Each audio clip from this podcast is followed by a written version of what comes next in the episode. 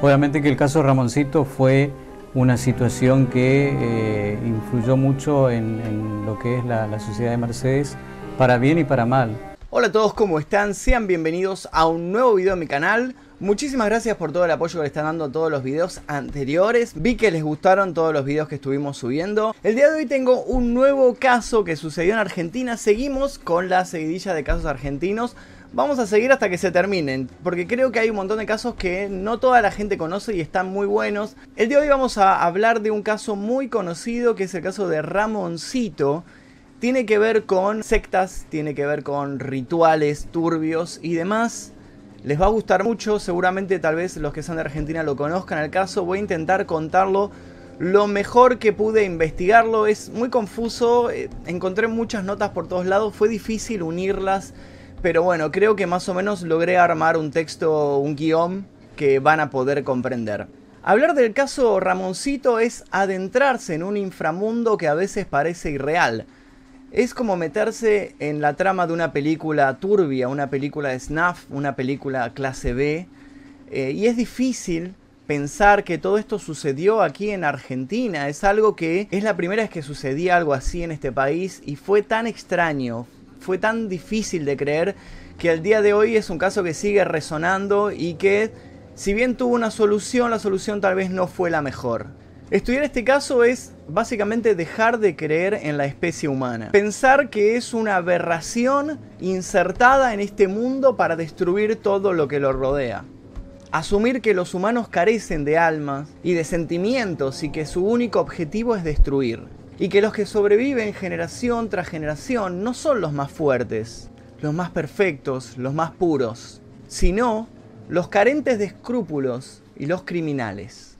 Y que la cima de la pirámide se alimenta del dolor y del sufrimiento de los que están en la base. Al adentrarnos en este caso vamos a encontrarnos con sectas, con religiones, con sacrificios, con creencias, San la Muerte, el gauchito Gil, santos paganos creados por la gente, mezclados con creencias más antiguas como la creencia católica, con satanismo mal interpretado, con, con tráfico de menores, con filmación de videos snuff, con la deep web. Todos estos temas están englobados en el caso de Ramoncito. Y hoy vamos a intentar escarbar en este submundo. Antes de comenzar les quiero Avisar que es un caso fuerte este a comparación de todos los que estuvimos viendo antes. Es un poco gráfico en lo descriptivo. Así que si son impresionables, tal vez no recomendaría que lo vean.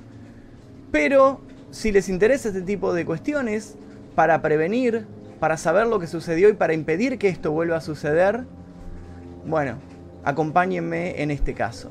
Si les gusta este tipo de videos, como vi que les gusta, le pido por favor que dejen like en este video. Cuando lleguemos a más de 10.000 likes, voy a subir un nuevo caso y ustedes me están recomendando los casos para subir, así que les estoy, les estoy prestando atención a todas sus recomendaciones. Cualquier cosa que me quieran recomendar o sugerir, escríbanme a mi Instagram que es arroba magnusbefisto.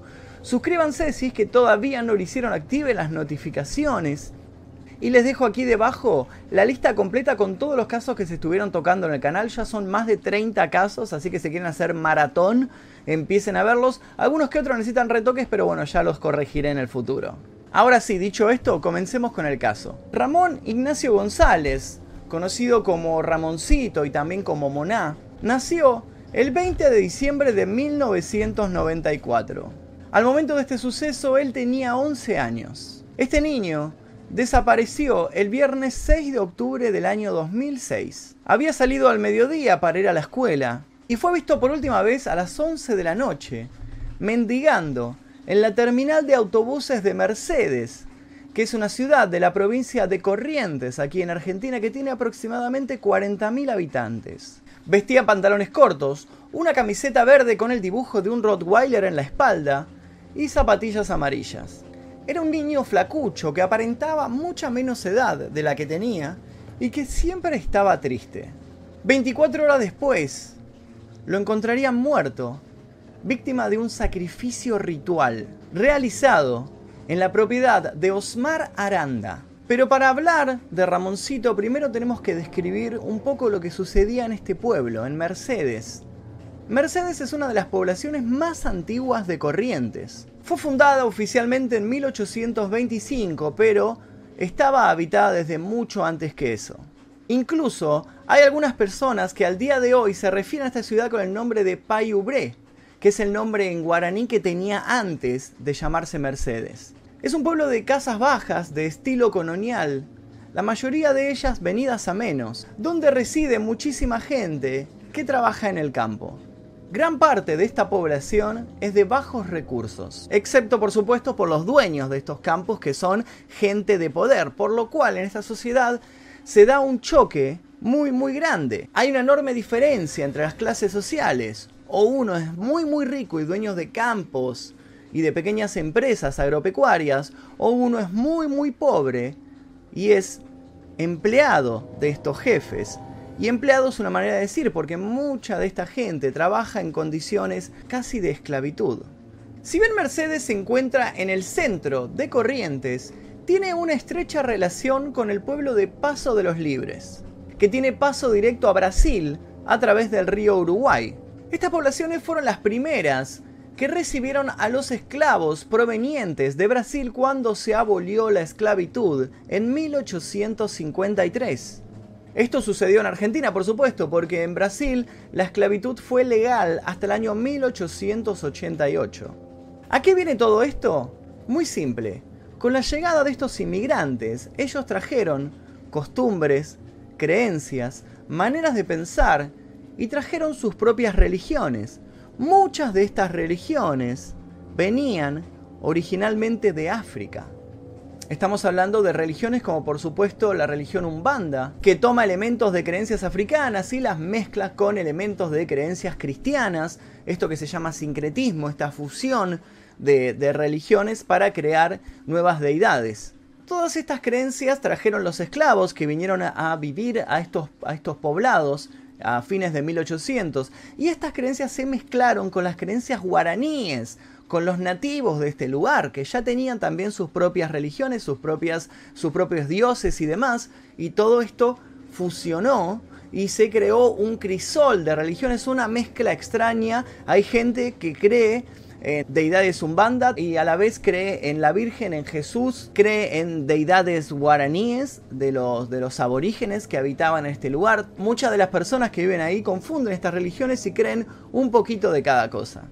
Vale aclarar que también en esta ciudad se sitúa el santuario El Gauchito Gil, un santo que fue creado por el pueblo y que la gente lo adora y le lleva ofrendas de vino, de tabaco y demás.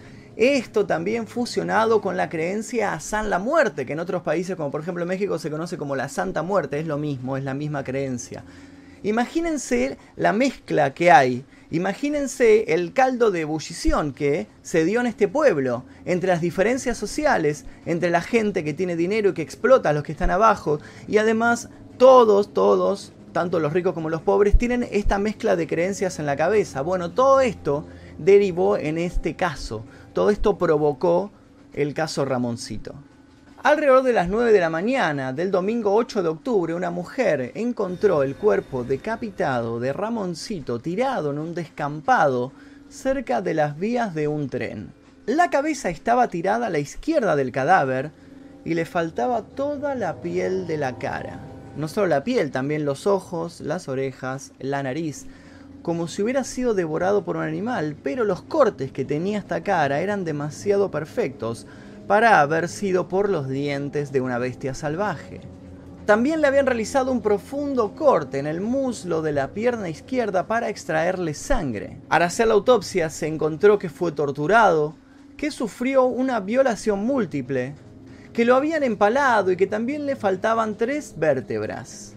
Los ojos, la nariz, la lengua, la faringe, la gente por supuesto empezó a decir que todas estas partes que le faltaban al cuerpo habían sido devoradas por un perro salvaje, pero todo esto era mentira. Sus asesinos se habían guardado algunos de estos huesos, se habían guardado las orejas, se habían guardado los ojos, todas las partes que le faltaban. Además de esto, habían guardado toda la sangre del cuerpo. El cadáver no tenía ni una gota de sangre. Le habían perforado perfectamente la yugular y luego de extraerle toda la sangre, lo habían decapitado. Norma Beatriz González, su madre, llegó al lugar de los hechos con un bebé en brazos y acompañada por varios familiares. Ella no pudo reconocer el cuerpo por el estado en el cual se encontraba. así que ordenaron hacer un examen de ADN. De manera extraña, en una de las tantas irregularidades que van a suceder a lo largo de este caso, este examen de ADN demoró cuatro años. Luego de este periodo de tiempo se confirmó que el cadáver pertenecía a su hijo, Ramoncito. Norma era una mujer pobre y trabajaba como prostituta en la terminal de ómnibus de Mercedes para alimentar a sus hijos Lucas, Ezequiel y a su bebé Hernán, todos ellos hermanastros de Ramoncito, y además para poder pagarle sus estudios. ¿Qué había sucedido? ¿Quién había asesinado a Ramoncito? Martina Ventura, de 42 años, conocida como La Bruja, y Ana María Sánchez, de 51, conocida como La Tana, eran las líderes de una secta que operaba en el pueblo de Mercedes. Ellas dijeron que se habían inspirado en un libro del autor Francis Roland llamado ¿Qué es la magia negra? Lo que hicieron fue leer este libro, interpretarlo de manera completamente libre, mezclarlo con sus creencias, todo este sincretismo que traen encima muchos de los pobladores de, Mercedes, y crear así una secta que se basaba en rituales. Rituales que la prensa luego dirían que eran satánicos, pero la verdad que de satánicos mucho no tenía porque si ustedes ven mi canal van a ver que hablé del satanismo moderno de la Bey en donde no se realizaban rituales ni de personas ni de animales. Este, estos rituales, como les digo, eran algo inventado por ellas, eran una libre interpretación de todo lo que ellas habían creído en algún punto de su vida y crearon esta religión con sus rituales, con sus creencias y demás. Otros miembros de la secta eran Daniel Alberto Alegre, que era hijo de esta, de esta mujer a la cual le llamaban la bruja, Omar Osvaldo Aranda, Fermín Sánchez, Patricia Mabel López, César Carlos Begiristain, Jorge Carlos Alegre, Esteban Iván Escalante y Claudio Nicolás González. La secta operaba captando a menores que al principio utilizaban como mulas. Ustedes saben lo que es una mula, son personas que guardan en sus ropas o en su cuerpo droga y la llevan de acá para allá en aviones, en autos y demás para pasar todos los controles de seguridad. Eso era un comienzo, pero luego muchos de estos chicos eran utilizados como sacrificios en estos rituales. La secta en sí no tenía un nombre propio porque estaba todavía en formación, pero sí tenían nombres los diferentes subgrupos que la conformaban. Allí se podía encontrar al reino de Dailen, el reino de Maritza Adams, el grupo negro, la última generación y otros nombres igual de extraños. Esta secta en particular mezclaba algunas tradiciones de satanismo antiguo, muy antiguo milenario casi se podría decir, con magia negra, con cultos afro-brasileños, con creencias populares de Corrientes, de la provincia de Corrientes, como por ejemplo el Señor de la Muerte, San la Muerte. Había un líder terrenal que era el que se comunicaba con los con las diferentes deidades del inframundo que les daban órdenes, este líder recibía el nombre de El Papi, y él usaba una cosmovisión para captar adeptos, retenerlos y dominar sus voluntades para hacerlos realizar todas estas tareas. El objetivo era, por supuesto, ganar dinero a través de la prostitución de chicos, de la venta de drogas, de la venta de armas y de la venta de pornografía infantil en la Deep Web. Este líder estaba por encima de estas dos mujeres que eran las líderes de la secta local. Estaba muy por encima de esto, este hombre no fue identificado en un primer momento y fue quien ideó todos los planes para realizar todos estos tipos de trabajos, incluido el sacrificio. En la casa de Osmar Aranda, que fue el lugar donde se realizó el crimen de Ramoncito, la policía encontró cuadernos en los cuales se encontraban los nombres de diferentes niños de este pueblo. Estos niños iban a ser los siguientes en ser secuestrados si esta red no era parada a tiempo. La secta comenzó al principio reclutando a estos niños de la terminal de ómnibus de Mercedes. Allí encontraban todos estos niños pobres, como por ejemplo Ramoncito. Ellos estaban siempre ahí pidiendo monedas, vendiendo estampitas, vendiendo lo que podían a la gente que venía al pueblo de visita que bajaba de los ómnibus, ¿no? Allí los encontraban y ahí les, les hacían promesas de ganar más dinero, les regalaban eh, ropa, regalaban comida para sus familias y así era como los captaban. Su vulnerabilidad, porque eran chicos, los hizo víctimas de esta secta que al principio comenzó realizando estos rituales con fetos.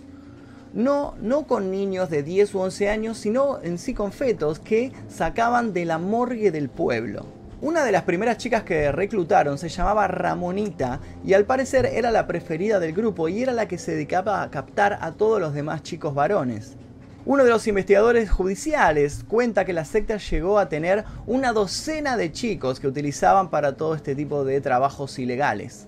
A ellos los seducían primero con juegos, les hacían creer que era algo simple, que no era nada peligroso, les hacían llevar una bolsita de un lugar a otro, obviamente que esta bolsita contenía droga, o sea, los utilizaban como delivery de droga a diferentes casas del pueblo.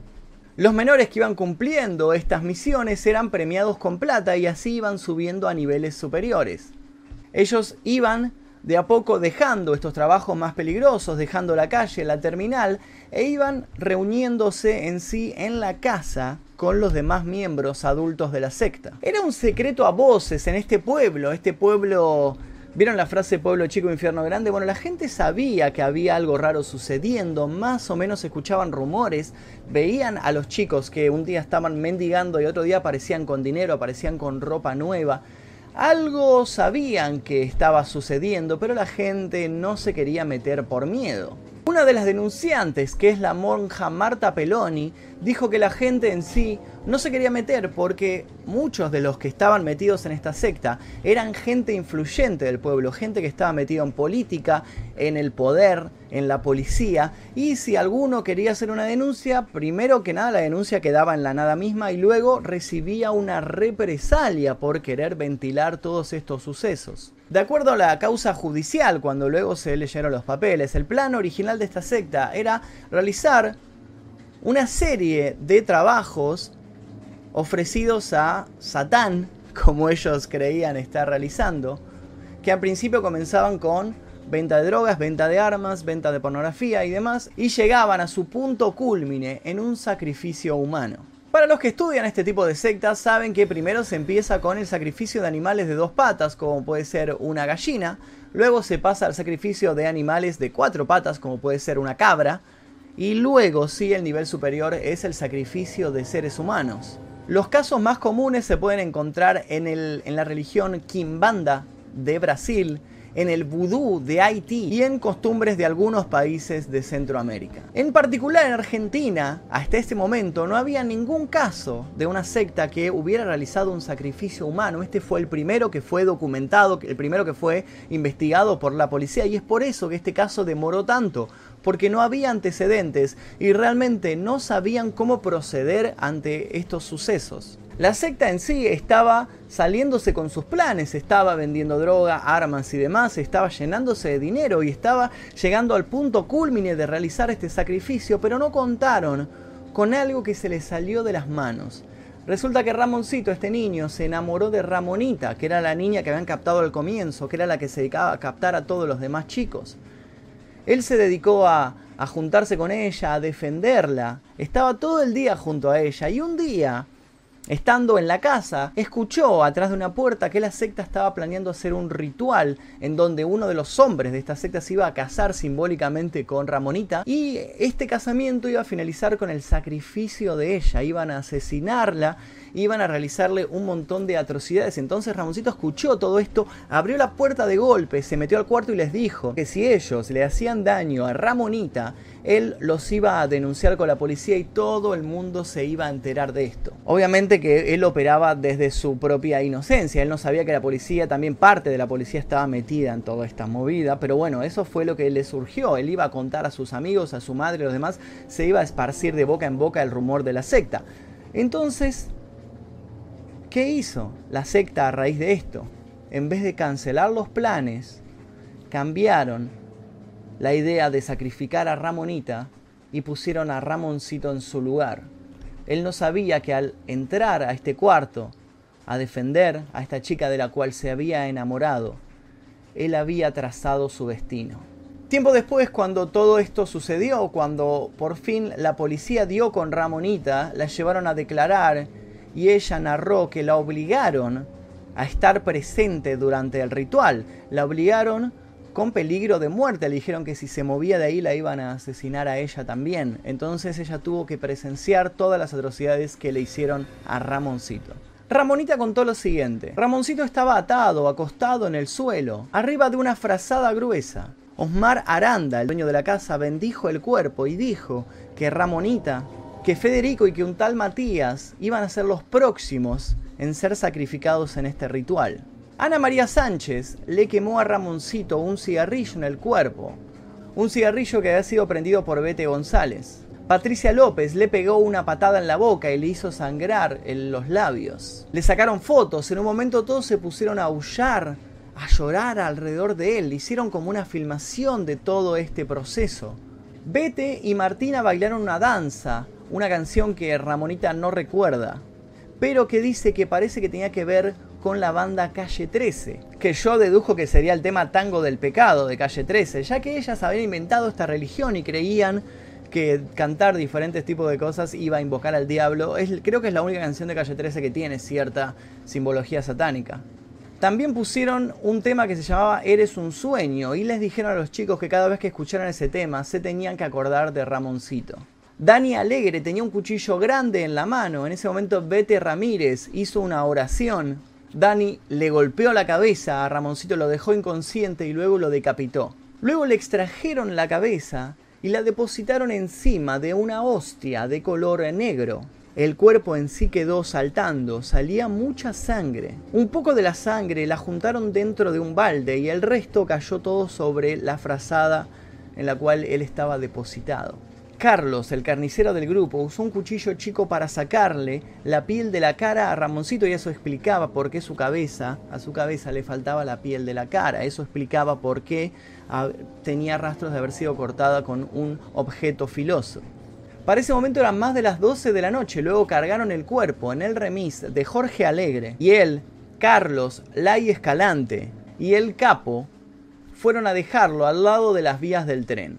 Ramonita también explicó que la sangre que ellos habían extraído la guardaron en una botella de gaseosa y que luego esa botella fue enterrada cuando la policía comenzó con los allanamientos y con la investigación.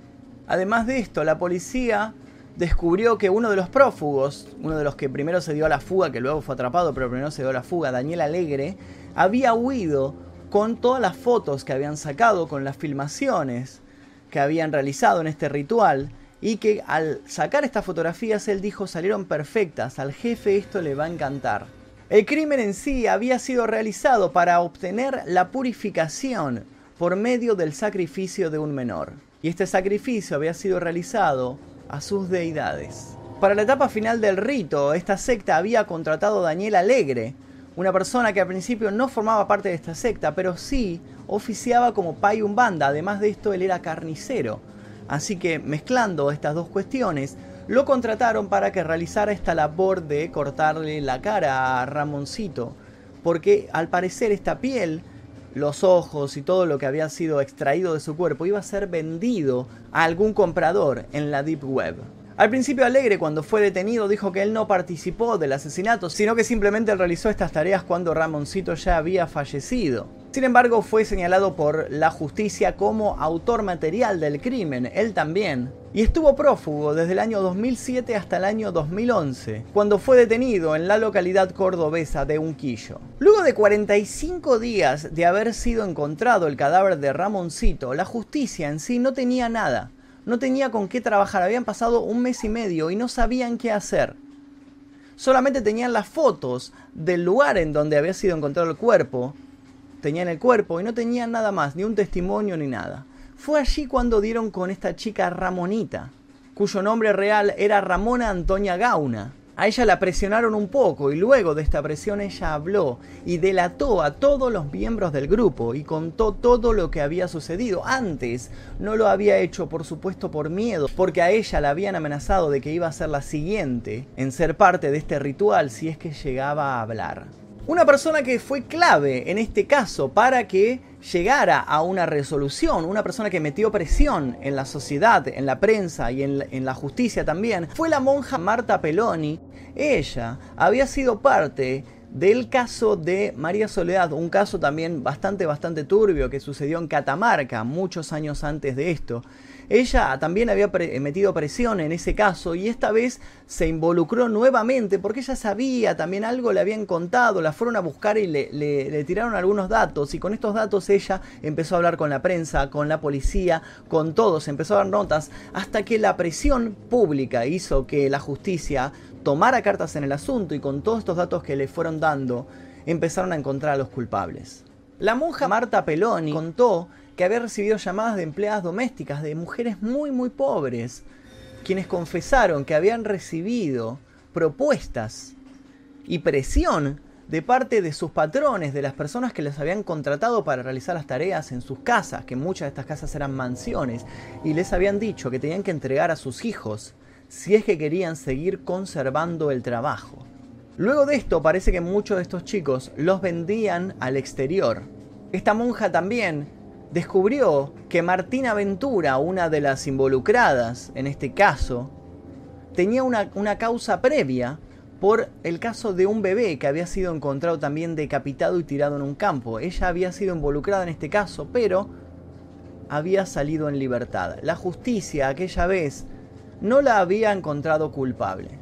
El juez de esta causa se llamó Pablo Fleitas y fue otra de las personas que logró llevar a cabo esta investigación y que logró destapar toda esta red de, pedofilia, de sectas, de sacrificios y demás. Él fue quien encontró a Ramonita y fue él quien presionó a Ramonita para que ella contara todo lo que había sucedido. Ella fue la que al final relató todo este ritual e involucró a todas las personas de esta secta, principalmente a Víctor Semborain y a Norberto Tito Enciso, como autores intelectuales y financiadores de este crimen. Al registrar el dormitorio en donde vivía Ramonita con luminol, que es una sustancia que la policía utiliza, se han visto documentales policiales, habrán visto, esta sustancia con luz negra revela cuando hay sangre, cuando hay ciertas sustancias tiradas en el suelo y fueron luego lavadas y fueron borradas con químicos, bueno, esta sustancia la saca a la luz. Cuando la policía examinó con luminol el cuarto donde ella dormía, encontraron mares y mares de sangre que manchaba las paredes, el piso, la cama, todo. Ella contó que a veces venían los de la secta, específicamente a su cuarto, y realizar rituales con estos fetos que ellos robaban de la morgue del pueblo. Luego de esto, ellos se comían a estos fetos en estos rituales caníbales. El juez Fleitas, que estaba revelando a todos los poderosos que estaban detrás de esta red, sufrió dos atentados. en el primero, cruzaron un automóvil delante del suyo, salieron dos hombres con ametralladoras y dispararon. Aquella vez, el custodio que él tenía, porque ella sabía que algo raro estaba sucediendo y sabía que su vida corría peligro, llevaba un custodio, repelió el ataque y salvó su vida. La segunda vez, un implicado en un homicidio entró a su casa con un cuchillo dispuesto a matarlo, pero la mujer del juez lo vio, llamó a la policía, se dieron a la fuga y lograron atrapar a este asesino que había sido contratado para matar al juez y a su mujer. Tiempo después, en el año 2009, un fotógrafo denunció al juez Fleitas por agresión porque dijo que el juez lo agredió, lo empujó y le destruyó su cámara. Y a raíz de esta denuncia el juez fue destituido de la causa.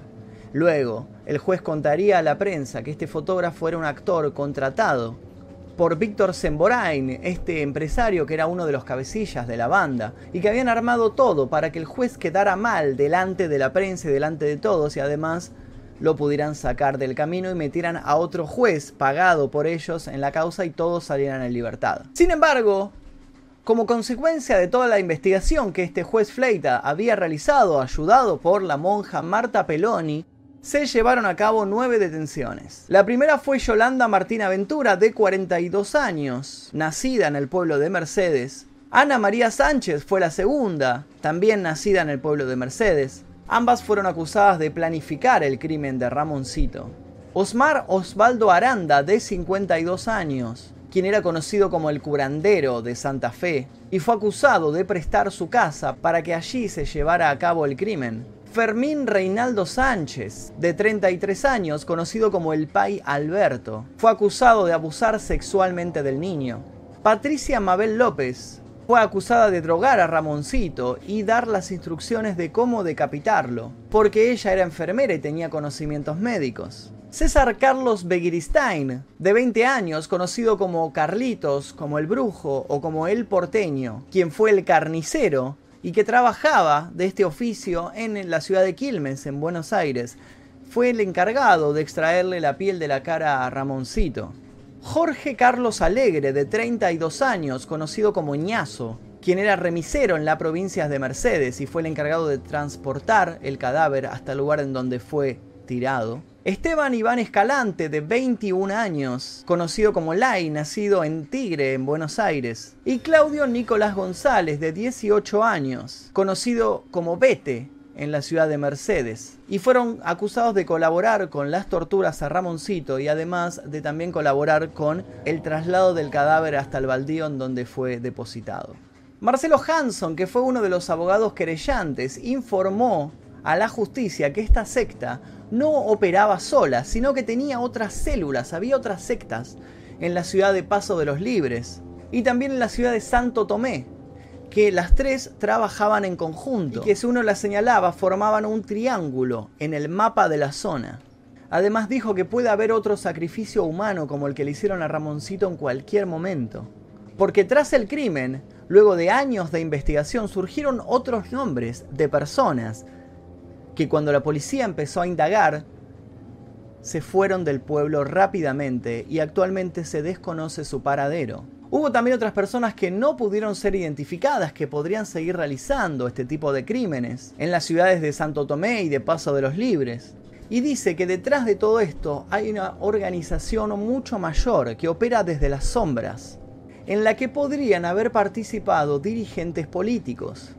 Pero ¿qué sucedió con Semborain y con Enciso, estos dos empresarios que en un primer momento fueron acusados por el juez Fleita de financiar estos crímenes? Bueno, básicamente no sucedió nada. Nadie los acusó, nadie los metió preso. De hecho, Víctor Manuel Semborain fue elegido intendente de Mercedes en el año 2013. José Humberto Micheli, que es un etnógrafo correntino que trabaja desde el año 1985 en el estudio de nuevas religiones, señala que para poder buscar una explicación a este crimen hay que revisar el culto centenario a San la Muerte. Antiguamente se decía que este santo consumía sangre, pero era de manera simbólica, porque si no, la sangre se secaba si se le ponía a la estatua sangre líquida. Por un periodo muy corto, incluso hubo personas que se incrustó en la piel esta pequeña estatuilla de San la Muerte, hecha en oro, en plata. Se hizo una pequeña incisión en el brazo, una operación, y se incrustó la, estatua dentro de su brazo y luego se lo cosieron. Pero lo que más inquieta a este investigador es que al cuerpo de Ramoncito le habían quitado las vértebras cervicales, de la cuarta hasta la séptima. José Humberto Micheli explica que esto es una práctica muy antigua que antes se realizaba en los cementerios, profanaban las tumbas y le quitaban estas mismas vértebras y con estos huesos se realizaban talismanes. Y con la ralladura de estos huesos se creaban ungüentos, cremas. Y dice que todo esto es una tradición mágico-religiosa propia de la provincia de Corrientes. El juez Fleitas hoy en día sostiene que Ramonita contó solamente un 10% de todo lo que sabe. Dice que en el 90% restante hay mucha más información sobre venta de pornografía infantil, de turismo sexual, de venta de niños, de tráfico de drogas y tráfico de armas. Dice además que ella sabe los nombres de los autores intelectuales de este crimen, los que estaban por encima de todas estas sectas que operaban y que muchos pertenecen al poder y son parte del gobierno.